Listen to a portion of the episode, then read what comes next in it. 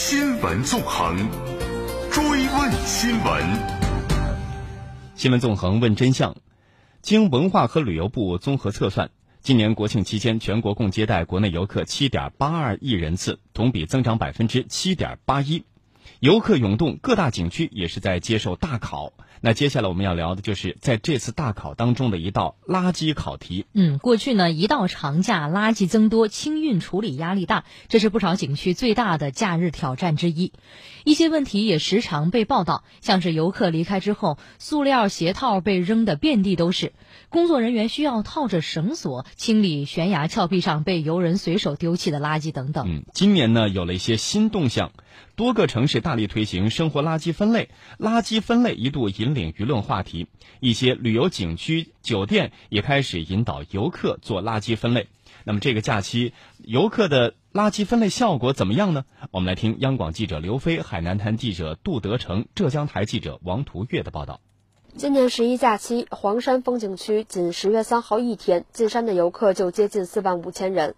黄山风景区党工委宣传部宣教科科长侯艳表示，黄金周不仅游客数量大增，景区垃圾量也差不多有平日的两倍。平时我们景区每天所产生的垃圾量大概在十五吨左右，周末的时候是二十吨左右。那黄金周长假最高峰呢，可能会达到三十吨左右。侯岩介绍，这几年黄山风景区在玉屏景区进行试点，要求环卫工人在清理垃圾时进行初步垃圾分类。如今也开始引导鼓励游客减量扔垃圾。垃圾分类呢，对于提升游客的卫生意识和行为素质，以及保护这个景区的环境的作用呢，是显而易见的。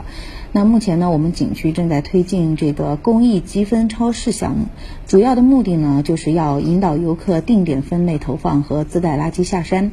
那这个项目呢，将在今年十二月底之前完成。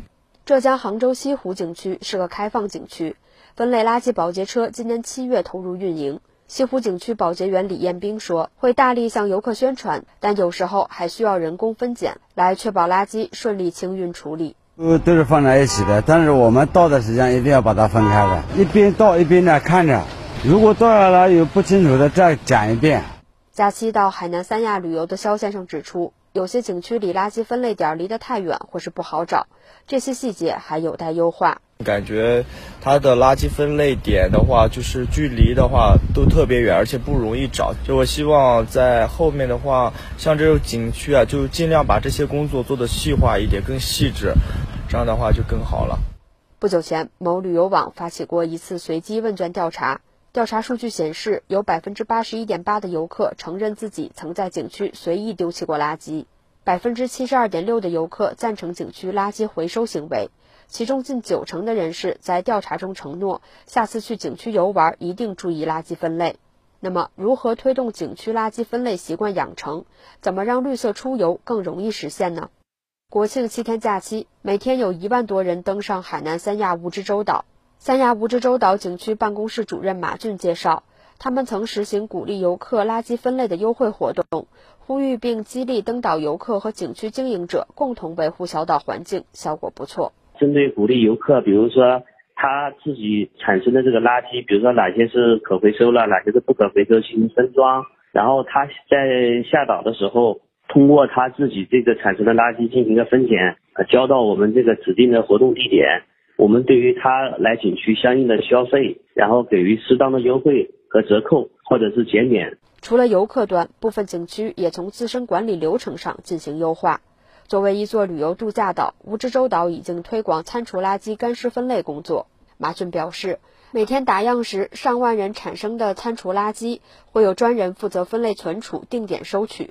通过平台运输船将垃圾运出岛，有序管理餐厨垃圾。比如说像垃圾粉碎机，我们有，还有打包机，对这个垃圾进行分拣、装袋进行处理。厨房的餐厨垃圾啊，专门购买了专用的餐厨垃圾的储装桶。像我们的酒店的餐饮部啊，还有我们这个员工食堂，这个每天产生的这个餐厨垃圾不可以进行一个混装和储存。